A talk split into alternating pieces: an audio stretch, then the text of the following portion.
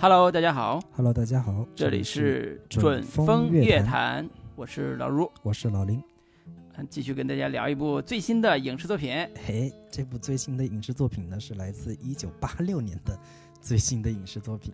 对，是宫崎骏的这个《天空之城》，即嗯。将在六月一号在国内上映了。其实这嗯。几年，宫崎骏的很多老就是老片吧，嗯陆续在国内算是呃重新上映，包括像《千与千寻》啊，以及《龙猫》等等，其实票房成绩也都还不错。于是趁着这股风呢，这个《天空之城》也再度在国内上映了。其实这个片子据说是在一九九二年已经在国内上映过的，但是好像看过的人，当时看过的人不是太多。提起《天空之城》，那不管是动漫迷也好，或者动画迷，或者是喜欢宫崎骏的，或者不喜欢宫崎骏的，你都听说过那个非常有名的经典的钢琴曲，啊、对或者叫合唱曲吧，儿童合唱曲就是《天空之城》的主题曲。啊、每年的宫崎骏的类似演唱会啊，包括他的叫影视歌曲演奏会，那这首主题曲是应该说是他的主打作品啊、然后只要一听起这个音乐，你就明白这个画面感、想象力。还有童话感嗯，都出现了。对，所以这也是宫老爷子的代表作吧，《天空之城》虽然是一九八六年的作品，但是的确是嗯，代表作，而且是啊、我我看到有资料说它是约会最佳电影之一啊，哦就是两人约会啊，你看这部片子可能还能增加你的这个恋爱气氛。当然，对儿童来讲，六一儿童节嘛，儿童来讲，他看这部片子也特别的合适啊，也象征着冒险，嗯象征着勇气啊，象征着伙伴，它都有。而且又有非常深刻的这个主题。当然，我们作为中年人看，可能也觉得还挺深刻的。那我们其实也是 想，这个借着六一儿童节之际，我们也想过一过 六一儿童节，然后给大家分享一下这部《天空之城》。嗯，是《天空之城》那首主主题曲，其实是，呃，我我早年间学弹吉他的时候，只弹吉他，《天空之城这》这个这个版本是有各种不同的版本嘛，包括比较简单的，然后慢慢加入复杂的这些音乐元素的东西。其实是在学，不管其实学钢琴也好，学吉他也好，这个这首都是很多很多人就是入门的一首曲子吧，所以就是我在我看来，可能《天空之城》久石让编曲的那个音乐，可能比他这个电影本身要知名度更高一些。对，因为我自己看了一下这个《天空之城》，我标记的豆瓣观看的时间是二零零七年，但我嗯看的时间可能还要更早，所以这次要重新再聊这个《天空之城》的话，我当时脑子里在回想说，哎，这到底讲了个什么故事？我已经没有嗯印象了，我已经想不起来了。所以我在这次重新再看了一下，哦，原来是这样的一个故事。对，其实可以嗯跟大家稍微分享一下。嗯，对。然后跟逼哥那首歌也同一个名字，但是可能逼哥那首歌现在就大家可能也不熟了，啊、也挺好听的那首歌。对飞机飞过天空，天空之城。那首成人歌曲就不不不多说了，反正我们今天聊聊这个儿童版《天空之城》。嗯，其实那片子是一九八六年上映的嘛，其实据说当时成绩不是特别好，在日本只嗯有差不多十一亿日元的这样的一个成绩，一度甚至都是吉卜力票房最差的呃电影之一。但是后续慢慢的就是包在口碑方面以及在观众呃心目中的地位，好像慢慢的越来越高，也是这一次他重新在国内在呃上映的一个一个契机吧。其实《天空之城》，我我这次重新看的时候，发现它的故事其实特别特别简单，就是一个呃矿坑在矿坑生活的小男孩叫巴鲁，有一天看到了一个小女孩从天空中飘下来，这个女孩叫嗯西达，然后脖子上挂着一颗宝石叫飞行石，然后还有一伙强盗正在追踪这个小女孩，还有军队的人在追踪这个小女孩。于是这个巴鲁就带着西达一起去寻找漂浮在空中的天空之城，叫拉普达。然后两个人就踏上了冒险之旅，一起去寻找那个神秘的拉普达。最后找嗯到了那个地方，并且最终毁灭了这样的一个天空之城。其实这个故事现在看起来是比较简单，也没有说特别复杂。但是，呃，我这次重新看的时候，我发现，哎，原来这是一个非常动作冒险向的故事，同时也是嗯一个关于一个特别单纯的小男孩跟一个小女孩之间的爱情故事。这个是嗯我我这次重新看的时候的一个比较大的感受。嗯，对，甚至你可以把它理解成一个儿童版的《罗马假日》啊，一个贫穷的 矿坑少年遇到了一个公主，那他俩就在嗯冒险之中产生了爱情，这个爱情也对啊矢志不渝啊，然后最后两人也走在了一起。简单说吧，就是生死之际啊走在一起，听起来是一个特别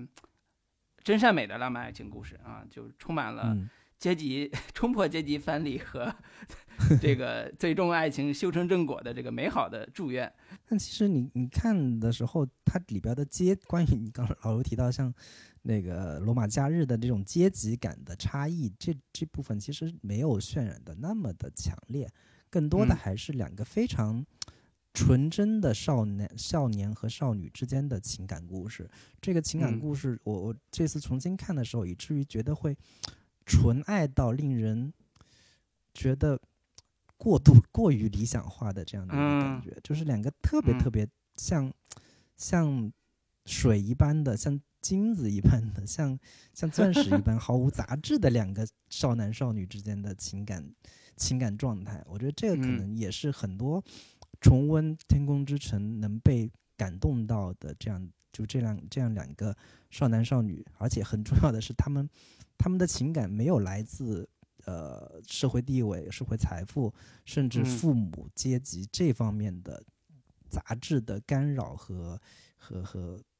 和和，就是没有没有这这这些东西的影响吧。就是两个嗯特别纯真的小少男少女，他们纯粹因为对彼此的关心、对彼此的爱护，就然后因为外力的这个一个一个一个介入，然后我要用生命来保护这个女孩子，我想让、嗯想让她得到她想要的东西，对。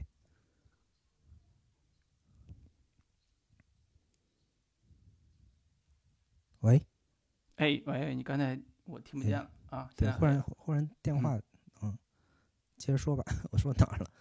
我我看的时候，我觉得除了这个八九岁少年的爱情故事，我第一反应就是，现在可能也过不了审吧。就是如果是国内这种动画片儿，如果你拍这俩孩子的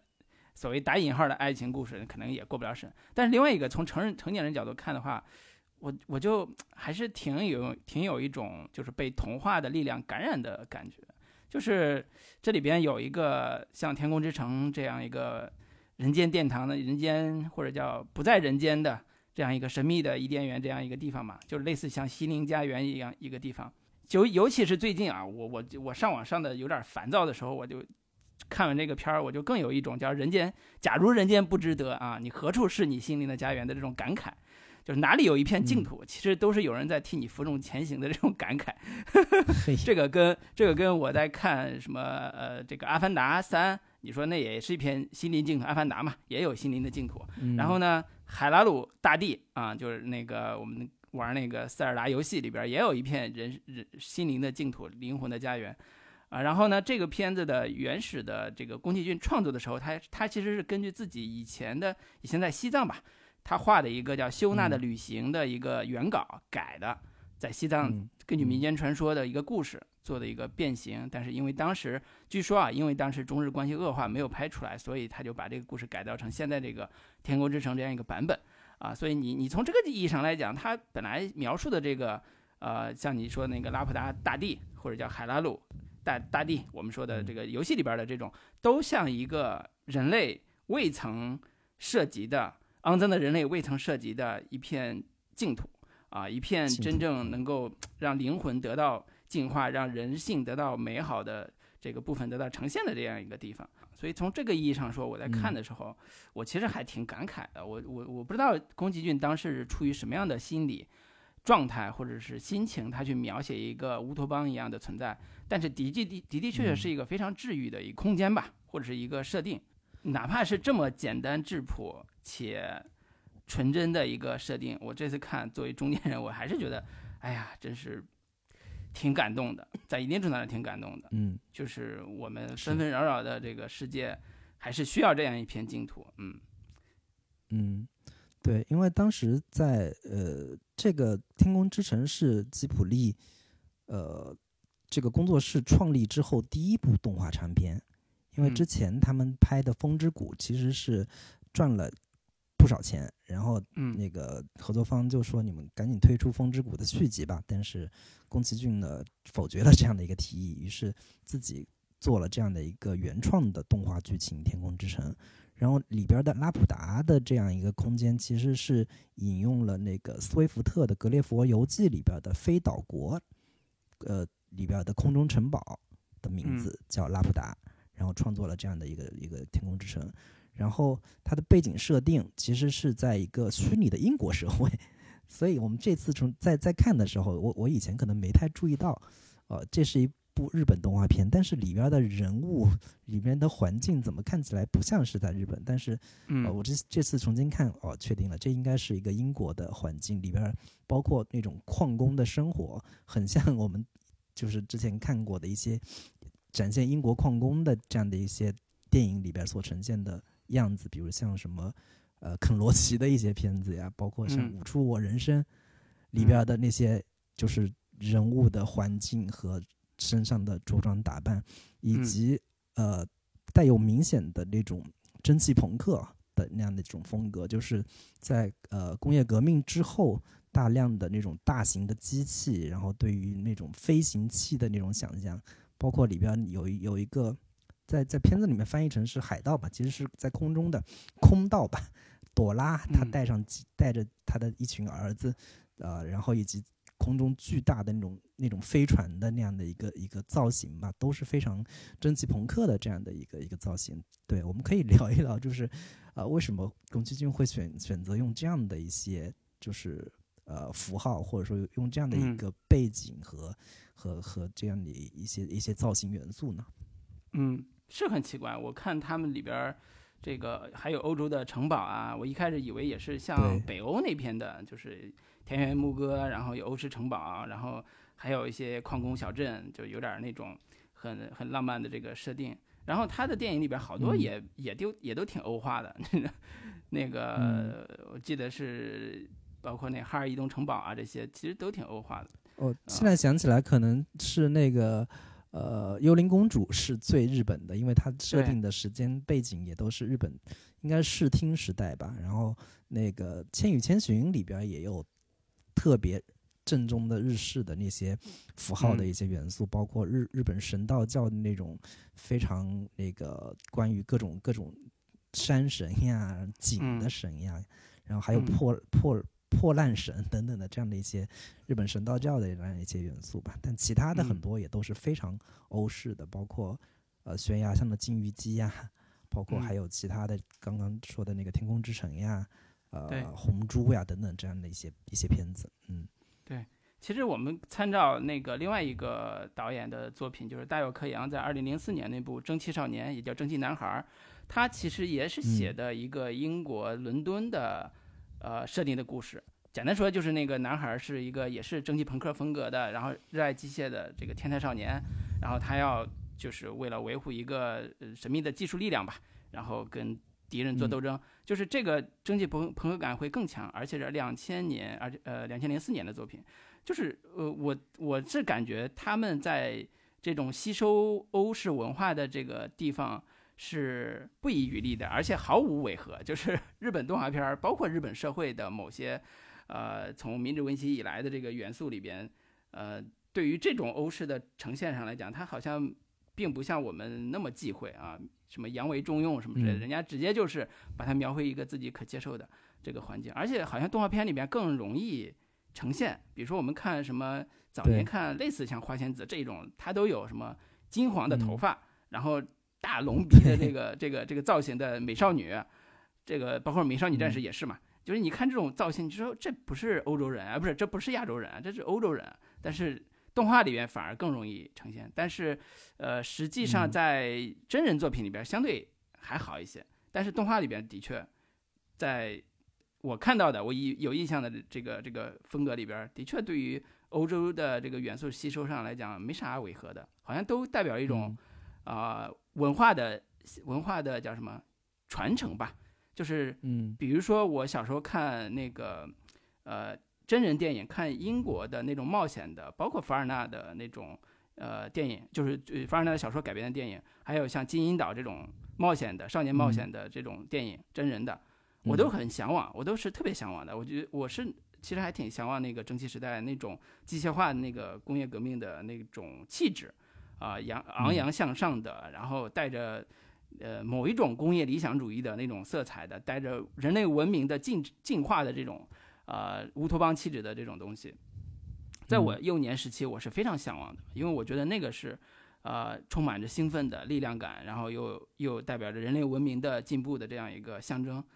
呃，我不知道是不是日本也有这样一个时代了，不知不知道是在八十年代还是在九十年代，或者是两千年，他们有这样一个文化的基础。但是目目前我们看到的这个现象是、是这样的。嗯，林老师呢？你你有这种感觉吗？我这种感觉太太强烈了，我就是 呃，因为我我们看各种日本动画片也好，日本电影也好，我发现他们其实没有就是这种呃，对于呃，就是他们一方面对于本土文化，他们本国的日本的那些元素的呈现，它可以呈现的非常非常地道，呈呈现的非嗯。常非常到位，有非常日本风味的那些动画片，同时他们也一样有在欧式、美式的这样的一些风格元素的呈现上，是呈现的非常的呃，就是交融的特别的呃圆润，交交融的特别纯嗯熟。我觉得他们在呈现这样的一些东西的时候，并没有说哦，我我作为日本本日本的本国文化，我不应该过度的西化。他们其实没有这种所谓的西化或者过度西化的这种东西的一个心理负担。包括我们我们看很多的，嗯，刚刚老卢也提到的，像什么花仙子也好，这个什么呃美少女战士也好，以及大量的一些。呃，日本动画片他们的人物造型和人物形象，就是那种眼睛大的、硕大无朋的眼睛，这典型的不太像是日本人的呃五官的这样的一个造型。就是这个东西可能，呃，我们用比较偏意识形态的眼光和角度来看的话，会觉得这是有有一点呃崇洋或者有点媚外，我有点这这样的一个一个感觉在。但其实作为他们来说，其实日本本身就经历过所谓的呃脱亚入欧的这样的一个时代，或者说他们被日本主要被美国作为一个算是殖民地一个一个被被日本被美国代管之后，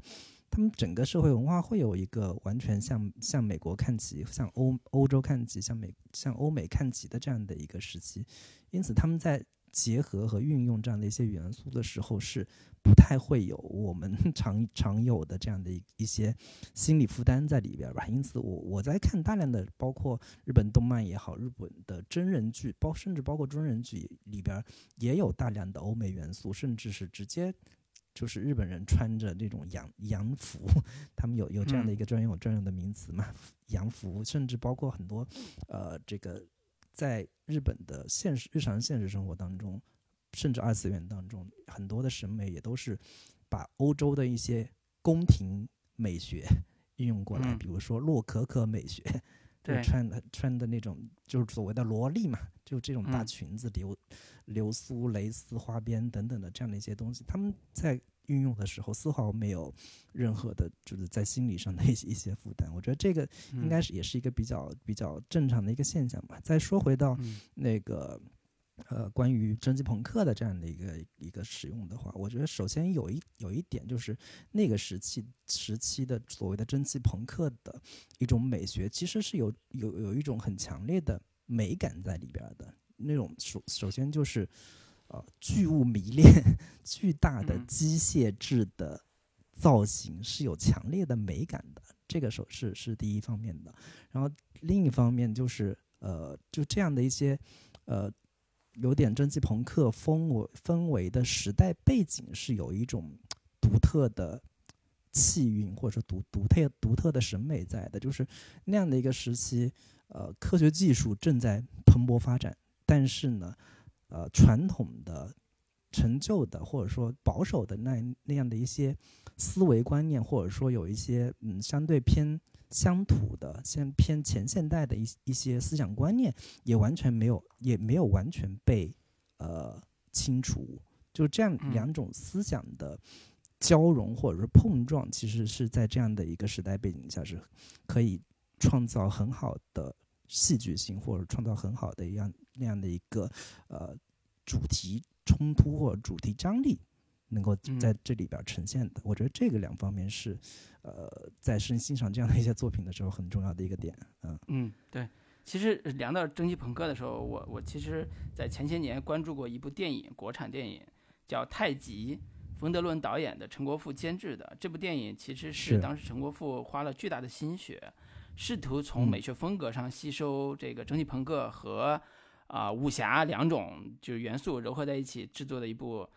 当时叫巨制了，呃，但是票房非常之差，就是国内观众毫不卖账，对于武侠这种中国传统的这个类型和蒸汽朋克这种结合的方式，基本上是持一边倒的批评的。我我当时很兴奋的原因是因为我本身有一点喜欢蒸汽朋克这个视觉风格嘛，我就希望说，哎，那同样发生在中国民国后期，对吧？民国民国时期，然后这样一个工业文明大发展时代，那中国的时代就是在黄飞鸿就说了，那个大人时代已经过去了嘛，中国这个时代已经要剧剧烈变革，铁路已经修到家门口了，那武侠这个东西和这个嗯蒸汽朋克的碰撞，应该会是什么样的一个化学反应？但实际的情况是。呃，可能从故事上和美学风格上都没有立得住，都没有完成这样一个柔和，这是一个呃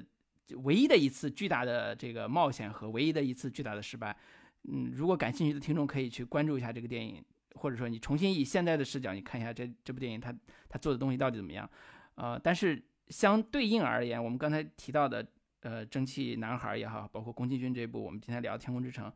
它好像就没有什么违和感，它就能融融入进去，它就能画到这个故事里边。其实很重要一个点还是在，就是他想表现的这个少年的故事，是一个在我看来已经是一个很通俗的类型故事了，就是冒险嘛。简单说就是冒险故事。这个冒险故事在一定程度上是一个取之四海而皆准的故事，它有童话感，它有传说感，它同时又有一个可拓展的故事背景，可以让你去不停的挖掘。呃，甚至我我就提到说，那个《塞尔达传说》里边，那个男主角林克，呃，他的这个故事，就是我我我媳妇儿在玩这个故事的第一反应是说，为什么要写一个男孩要去救公主的故救公主的故事？这故事已经不早老早已经老套了嘛。然后我我当时想了想说，因为他是刚玩嘛，他去去年刚玩，他说这这故事怎么还有还有还这么老套，还要写这种救公主的故事？我当时想了想说，嗯，因为那其他所有的塞尔达都是这样的一套故事模板。对，对你你他可能在八十年代就是这样一个故事模板，他他塞尔达那游戏就很早就有嘛，二维像素的，那个八八比特像素的，就是它本来就有一个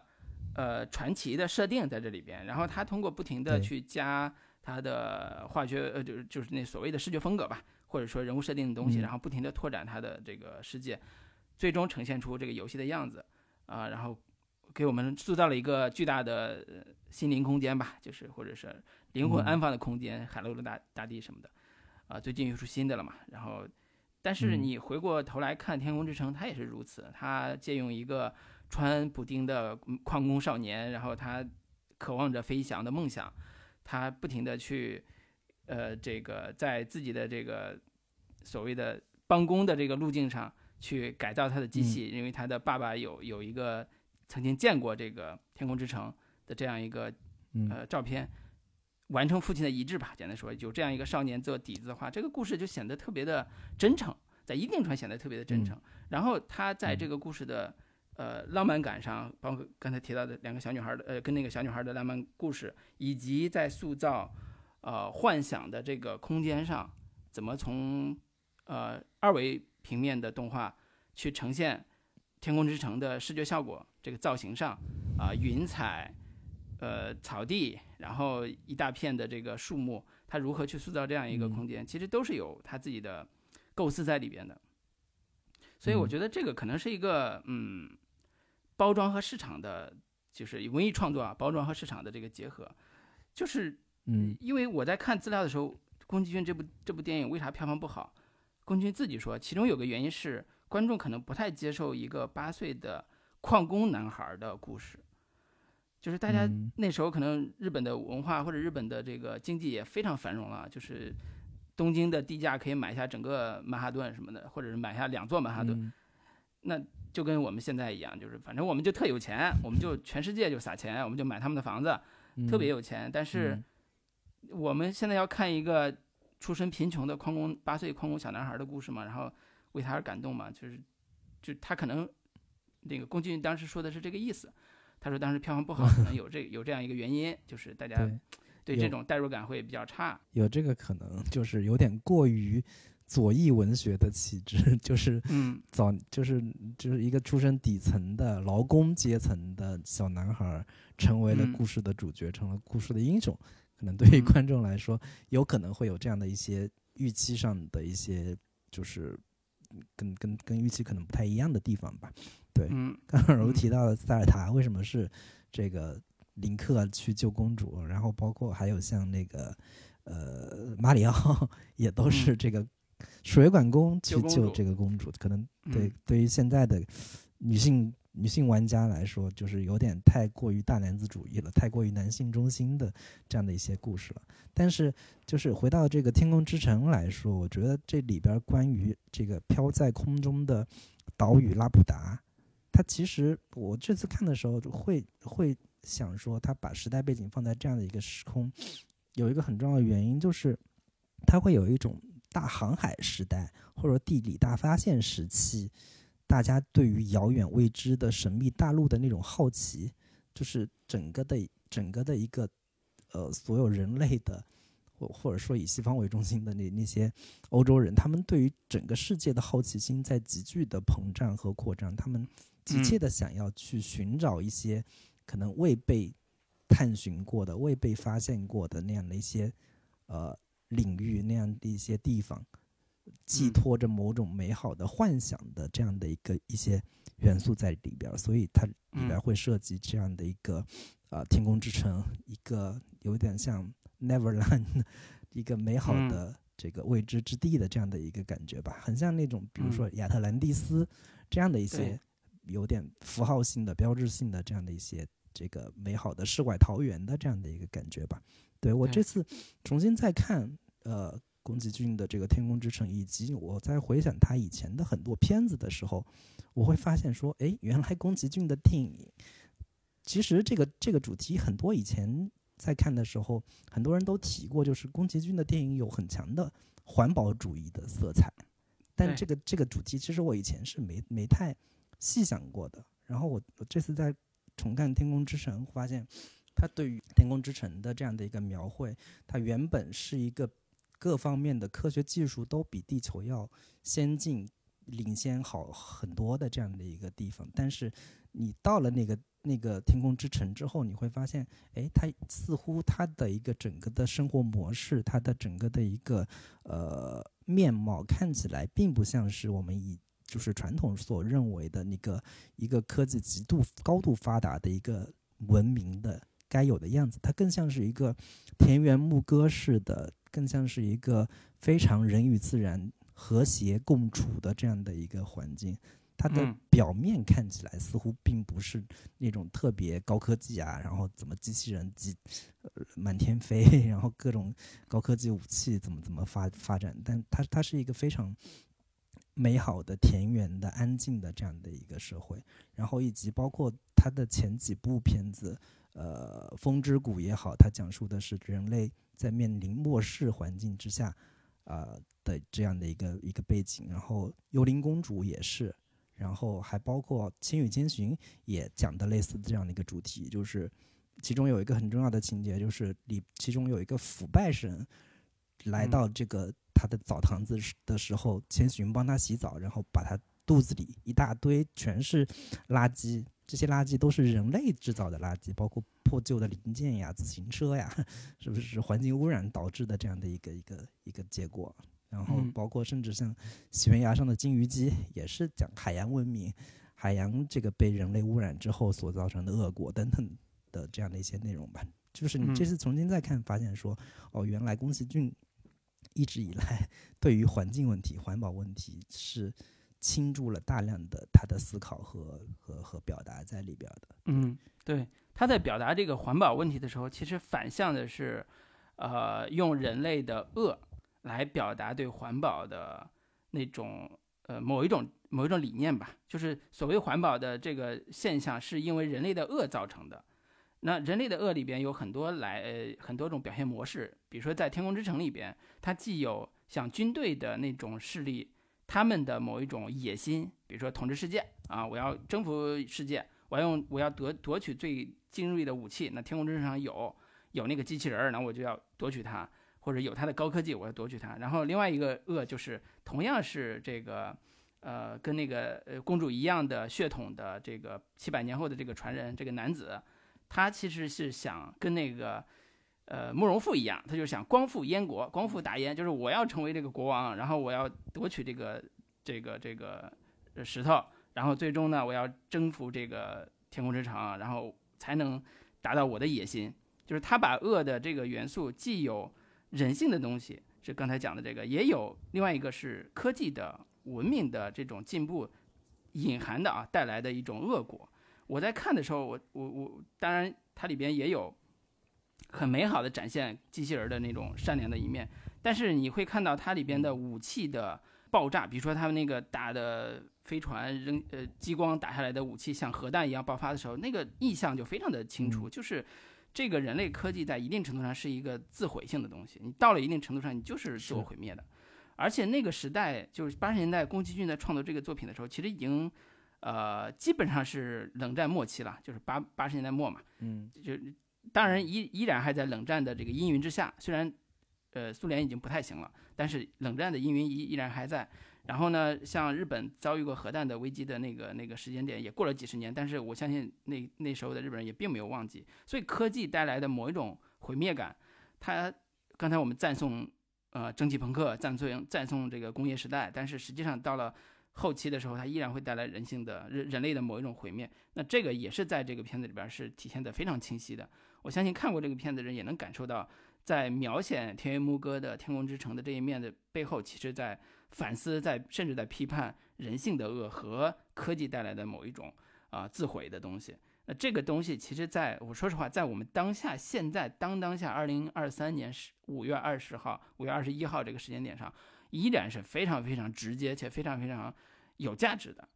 呃，我我我觉得我们现在所处的这个时代，真的经过两三年的巨变之后，已经变得非常的不稳定了。就是不管是国际是 形势还是国内形势，是非常不稳定的。而且说句难听的，就是我们可能遭遇的是百年未有之大变局的 比较不好的一面。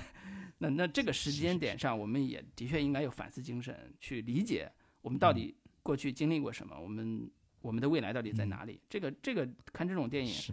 其实是让人让人心痛的，在一定程度上，就是看着很美好，但是你看完之后还是很很心痛。就像我刚才提到的，“假如人间不值得，何处是心灵家园？” 这种拷问，就在这我看的时候，其实是有非常大的这种反思的。嗯，是，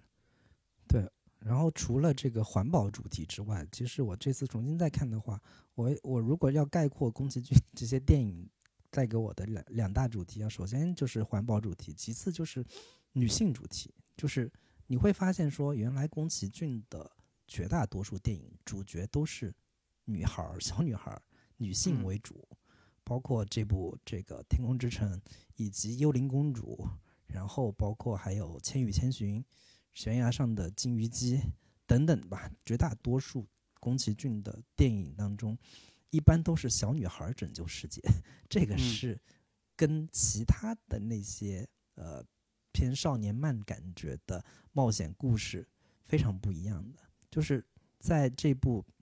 《天空之城》里边，呃，尽管很多现代的观众重新再看的话，会觉得这里边的这个西达看起来有点柔弱，或者说有点不是特别有很强烈的主动性吧。但他其实依然还是在这个故事里面承担了非常重要的一个拯救者的这样的一个角色吧。尽管也有这个巴鲁这个小男孩的帮助，然后除了这个小小女孩之外，其实另外更塑造了一个呃女海盗、女空盗嗯。西达这样的一个一个一个角色吧。这个角色很像那个呃婆婆《千与千寻》里面那个汤婆，对汤婆嗯。婆的那个、那个造型，你会发现就是我们连起来看，很多宫崎骏动画里的形象是在其他电影当中呃有类似的形象的，比如说里边儿有一个机械师。就是他们那个飞船上的机械师，他的形象很像《千与千寻》里边那个给给给澡堂子烧火的那个那个那个师傅的那个形象，就是很多形象都看起来就是有一点宫崎骏宇宙的这样的一个一个感觉吧。然后这里边的这个朵拉的这个女海盗的这个形象，据说宫崎骏是说，呃，这个是为了致敬我的母亲。我的母亲其实，呃，就是它里边有一个很重要的一个情节，就是，呃，当他当那个朵拉说起西达的时候，说，哦，我年轻，我年轻的时候跟他是一样的，就是都是为了保嗯护自己心爱的男人，怎么怎么怎么样。对他跟我，然后他他的几个几个儿子是都都非常非常奇怪，说啊，原来这个这么漂亮的西达小姐，长大变老之后会跟我母亲一样，或者说我母亲原来年轻的时候是跟西达一样这么好看的一个女孩。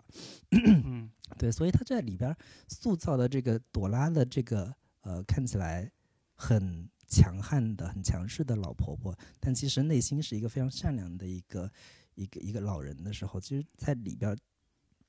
也表达了某种对于嗯女性形象吧，或者说对于某某种美好女性理想理想形态的女性的某种歌颂。对，这个是嗯我我这次重新再看的时候会觉得感感受还挺强烈的。对，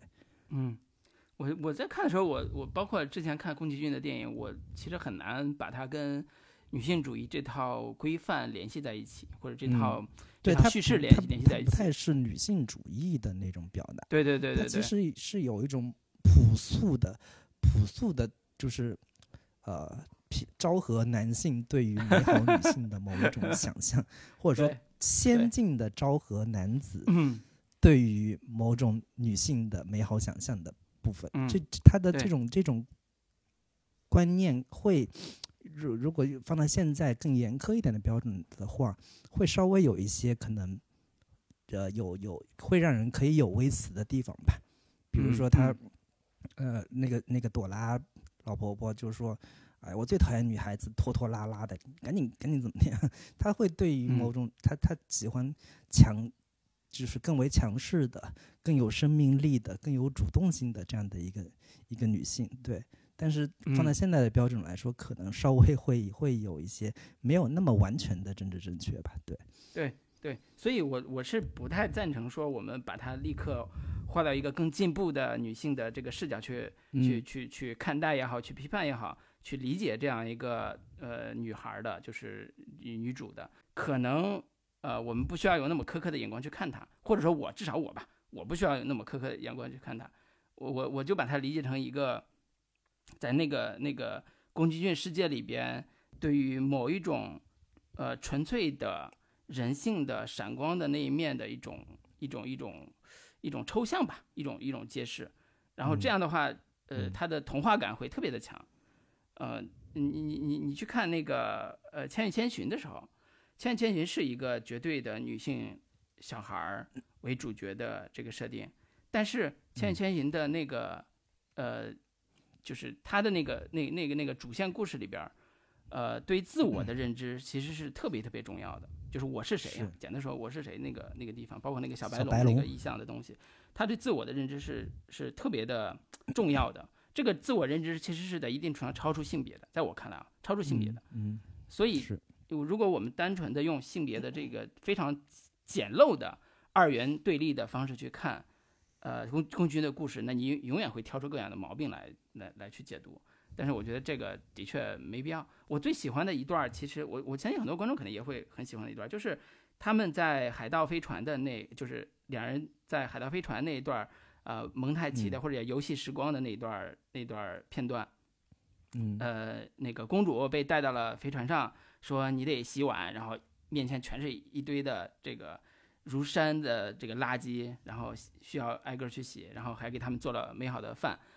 呃，就好吃的饭。然后呢，如果你用现在的女性主义观点去看，为什么女性只能去洗洗碗做饭，做饭对不对？你你你你你你你看到这儿你就很生气，但是我觉得何必呢，对不对？你你没有必要嘛，对吧？人写写这种故事的目的不是让你 看了之后你说女性就刻板印象，你必须得去洗碗做饭啊，怎么着怎么着？我觉得这个其实是对于，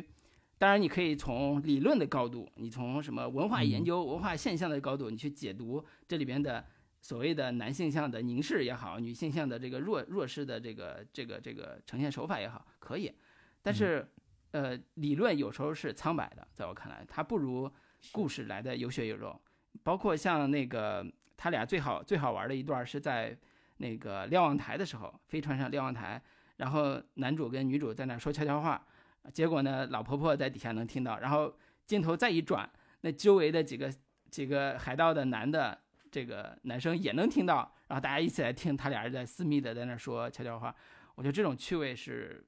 非常有意思的。你如果能够带着非常纯真的心去看待这种故事的话，会会觉得他的很多巧思、很多巧妙的这种人物情感的这种刻画，或者说人物童话感的这种刻画是非常纯真的啊，而且也是非常喜我我个人是非常喜欢的。反倒是真正到了非常沉重的那种。批判性的，呃呃，要要要，包包括刚才讲的环保主题的这种东西，其实我个人觉得上价值的时候，对上价值的时候不是那么好看了，就是觉得有点有点没没没有那么有意思了，有点鸡汤。对对，关于那个《天空之城》，我我这边想说的也就差不多了。然后，其实我最后其实想要聊一下宫崎骏这个导演啊，就是呃，我在看宫崎骏的时候，我我我最。我最早是上初中的时候，还是上高中的时候，最早开始看宫崎骏。但就是就宫崎骏这个导演而言呢，就基本上 全世界人民都非常的热爱，都非常的拥戴。但是就我个人而言啊，这仅仅只是我个人的观感和和看法，就是我从来都不是宫崎骏的粉丝。就是他的电影绝大多数我都看过，但其实。没有哪一部特别能给我留下极深的、极为深刻的印象，以至于 我到长大之后，宫崎骏出了电影呢，我也也会看一下，但没有说我有很强烈的那种 呃执念，说我一定要好好看一下他的电影，或者说我特别想去那他的呃山阴美术馆去看一看、朝圣一下，似乎也都没有，只是一个。很重要的一个原因就在于说，呃，就是就我个人的观感来说，可能宫崎骏对我来说有一点乏味。我不知道老卢是一个什么样的一个一个观感，就是，呃，用用一个不恰当类比，就是我觉得宫崎骏特别像是日本动画界的斯皮尔伯格，就是他的所有的东西都太过于正确了。包括环保主题，关包括女性主题，包括很多就是对于青少年之间的情感，它也是那种极为提纯式的。这一点真的是跟斯皮尔伯格非常的相像，就是他也不会有什么性场面之类的东西，它是一种极为保守主义式的那种那种创作态度吧。所以以至于，呃，我我我到了现在这个年纪再来看。宫崎骏东西的话，啊，尽管我们用用一种童心未泯的呃心态去再去看那些片子的话，依然可能会被感动。但是这个东西能感动到我的程度是相对有限的。我我我知道肯定会有很多的听众不同意我这种看法，或者说，呃，认为某种更普世的、更有那种纯真的那种创作心态是，呃，有有更。很久的魅力，更更有永恒的魅力。但就我个人而言，我可能在在看宫崎骏的电影的话，因为可能会没办法有太多的愉悦感吧，或者说没办法有特别能感同身受的一些一些东西在里边。嗯，以及宫宫崎骏这样的一个神话，这两年我们可能看各种的纪录片，什么不了神话呀等等这样的一些东西，以及他个人的形象那种。白胡子，然后白头发，一脸严肃的，戴着黑黑圆框眼镜的这样的一个形象，可能脸上，我觉得他这个形象就四个字匠人精神的一个活符号吧。就所有人看到这个形象，哦，匠人精神就是应该这个这个样子，这样的一个装束，这样一个打扮，这样的一个态度，可能这种这个部分会更更有这种人格魅力的部分的加持吧。对，这是我自己对于宫崎骏的一点稍微小小的不敬之词吧。对，嗯，你这何止是不敬，简直是大不敬。你 你要知道，宫崎骏老爷爷有多少喜欢他的人和多少崇拜他的人。是，但是我能理解，我从你的这个常年的品味上能理解你刚才这番言论啊，这番非常大放厥词的言论。就是我我我我我我是觉得呃。有几种感受，一种我先说，我对宫崎骏所有电影里边，我能看到的，我没有看全，其实我看到的，我最喜欢的是他的《龙猫》，而且那看《龙猫》的时间也是比较早，那比较早也是我成年之后看的，我是非常呃十呃将近十九岁二十岁的时候才看的宫崎骏的《龙猫》，而且那是我最喜欢的他的一部一部一部电影，《千与千寻》我当时也看了，但是我对比来讲，我可能更喜欢《龙猫》。但是现在你让我评价，我可能更喜欢《千与千寻》，但是我我我自己觉得啊，就是呃，宫崎骏的《龙猫》体现出来的那种我喜欢的东西，是我的童年的某一种呼应，乡村经验、乡村生活，以及对于某一种呃美好的、浪漫的或者是奇特的这种经历的一种向往。嗯，他他跟我某一种在。生活经验里边，就是刚才讲乡村生活经验里边那种点，在在某一种时刻突然就交汇了，突然就撞击了，所以我内心里边一直会留存一份对宫崎骏老爷爷特别尊重或者特别喜欢的那个那个那个瞬间。但是他的很多电影，其实包括《悬崖》还有《金鱼姬》什么的，呃，《哈尔移动城堡》，我看完我都没有特别大的感触。其实这就是有我自己分享，我我是有原因的，因为我首先。他的很多电影其实是，呃，童话感特别特别强的。你主角一基本上就是小女孩嘛，八九岁、十岁左右的小女孩，那种是呃小女孩的世界的那种浪漫感、冒险感，其实是我这个年龄、我的成年的年龄和我的心态决定了我没有那么那么的深的去带入的这这个这个角色身上。然后同时呢，用一句非常残酷的话来讲，我老林，咱俩人都是。嗯，没有被宫崎骏的童呃那个电影治愈过的，就是我们的童年啊，就没有被宫崎骏的电影治愈过的人，你理解这个这种感受吗？就是我我的童年至少是某种程度上是比较贫瘠的，在某种程度上是比较贫的，物质文化都是比较贫瘠的。我不知道你是怎么看待你的童年的，我是比较贫瘠的。那我我的贫瘠在一定程度上，在我成年之后是需要有一个心理补偿的。这种心理补偿其实有一部分是宫崎骏的电影给我的。刚才讲龙猫。它补偿了我对童年的某一种向往的，就成年之后对某一种童年的那种向往的东西。这种心理补偿可能我觉得它够治愈，够童话。那那在那个时候就非常的让我打动我。我相信很多的可能观众也会有这种感觉，就是你的童年被 学习、被家庭关系、被某一种非常糟糕的东西给困扰着，你每天郁郁郁寡欢。沉闷不乐，然后每天都活在精神上的痛苦，但是你也没有办法去准确的描述这种痛苦的时候，如果那个时候你看到了宫崎骏的电影，你可能会开心好几天，你可能开心半年甚至都有，你可能连着能看好几部，然后跟你的小伙伴分享，那你在童年里面就有特别美好的那种回忆，但是你没有，对吧？我没有，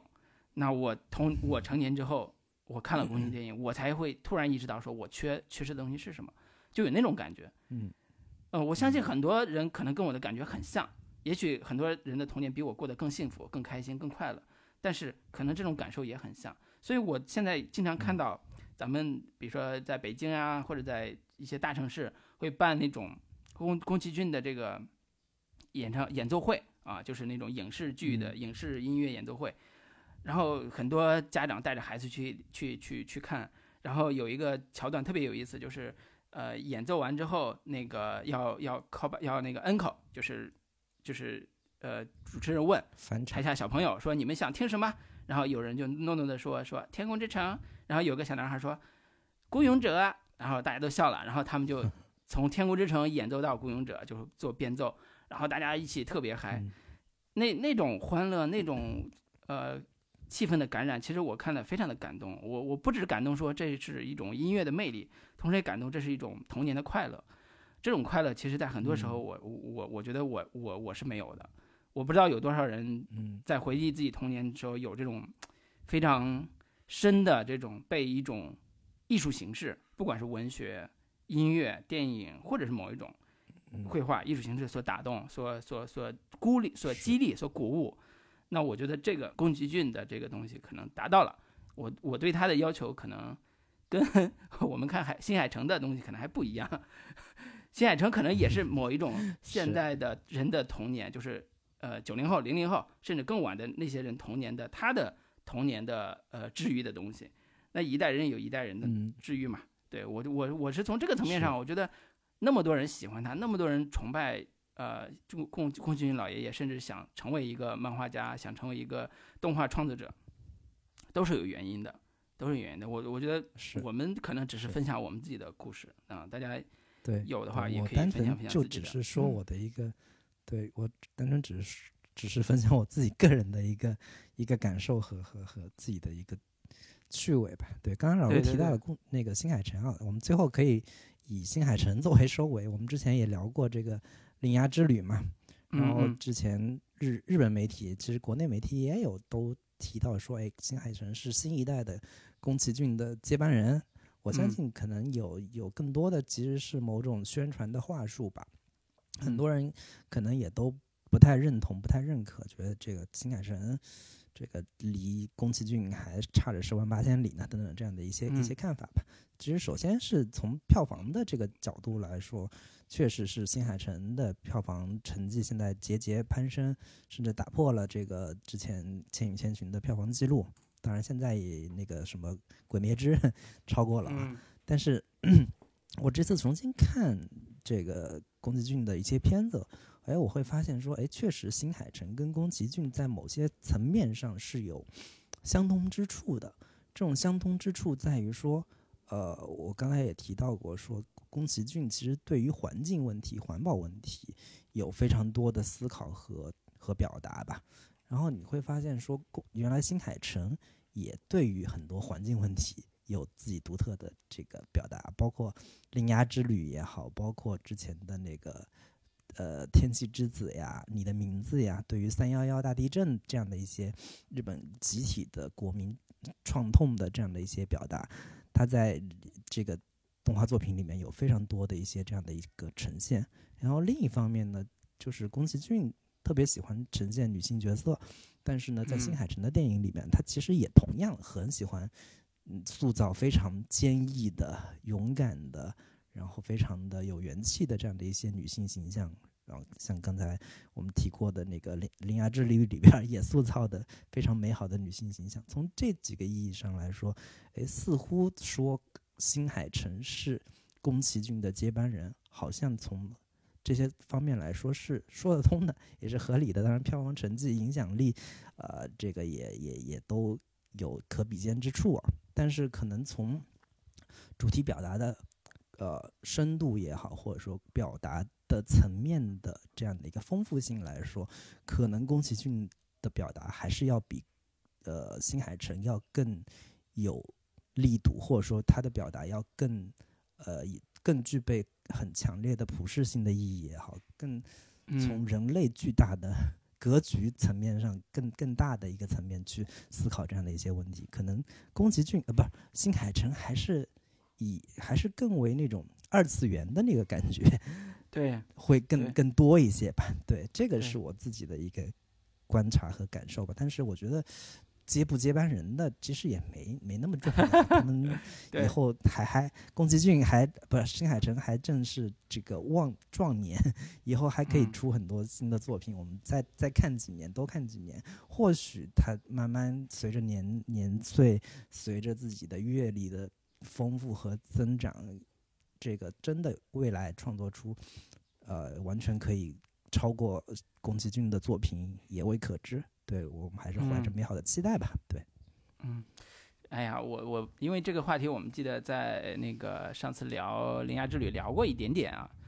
当时我的感受、嗯嗯感觉就是新海诚并不是宫崎骏的接班人，虽然从商业上来讲看着特别像，啊、一代商业巨子、啊动画巨子的落幕和另外一个商业巨子的崛起啊无缝衔接，那这个时代好像就有了一个传承。那从这个角度来讲，可能是，但是从创作上或者从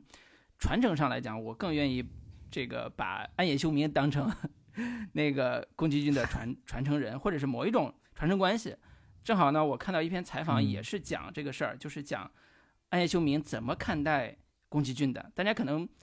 呃熟悉的人可能了解安野秀明跟宫崎骏的关系，在一九八四年《风之谷》这部电影里边，其中有一段描写那个呃巨神兵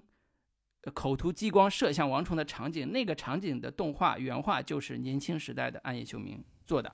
也就是在那个时候，安野秀明就参与到风之谷的团队里边，且作为原画创作啊、成为他其中的一员。但是之后，呃，暗夜秀明就创作了自己的这个新世纪福音战士系列，而且新世纪福音战士的口碑也好，或者是票房票房的影响力也好，也是非常的强。其实是当时的声势也是盖过当时的呃几乎盖过吧当时的那个宫崎骏的，所以从这个意义上来讲，呃，安野秀明自己也说他自己创作 EVA，呃，这个这个前身就是《风之谷》里边那个巨神兵，就是那一套系列是有有一个所谓的呃传承的，这个系列就是特摄类型的啊、呃巨神的装甲机械、机械这一类的这个这个造型，其实是有他们的这个创作上的传承的。所以我自己觉得，其实呃，你如果在看呃宫崎骏自己的指定接班人的话，他的指定接班人应该是他的儿子呀，就是做起风了的导演吾。朗，对，吴朗，动画都纪录片里边，经常我们看到宫崎骏在谈及他未来接班人的时候，呃，一开始都会都会非常的倔强，说我我没有什么接班人。但是后来慢慢的，他儿子长大之后要参与动画，他也努力的想帮忙。起风了就是其中有一其中的一个重要的失败代表作。啊，然后那个其中起风了的里边有一个角色的配音就是暗夜秀明来配的，当时请他来配，包括他自己的这个怎么参与的那个纪录片都有一个非常详细的介绍。其实这个嗯感觉就已经很突出的展现了这两代动画人的这个所谓的关系吧。然后，嗯但是那个采访里边后边也写了一段小小的补充，就是呃，作者试图又挖掘说，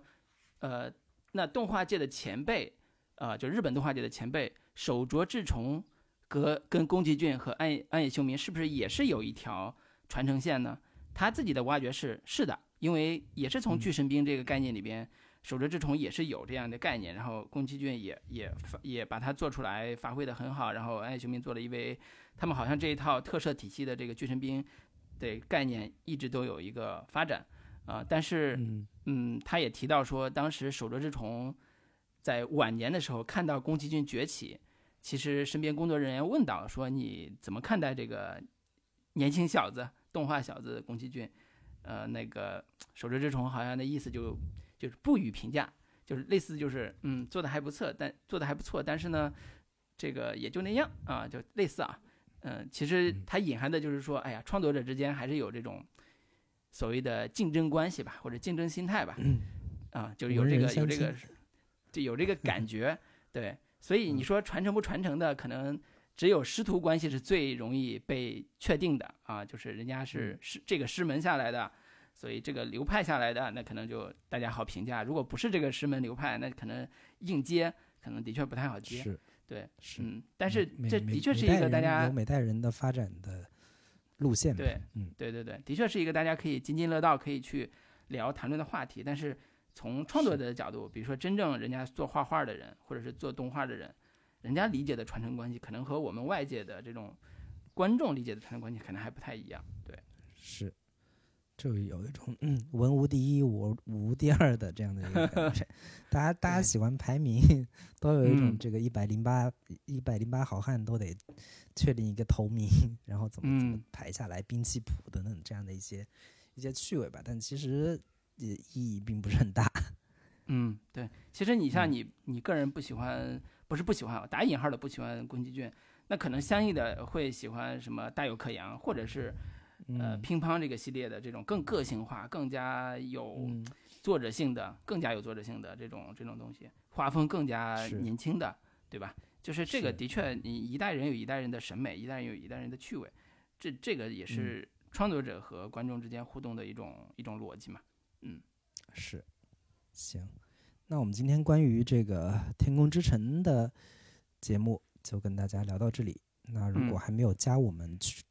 听友群的，可以在微信中搜索“准风乐坛播客”的首字母 Z F Y T B K，就可以找到我们的这个听友群，欢迎大家加嗯群。那跟大家说再见吧，拜拜。好，拜拜。大家想听什么曲子啊？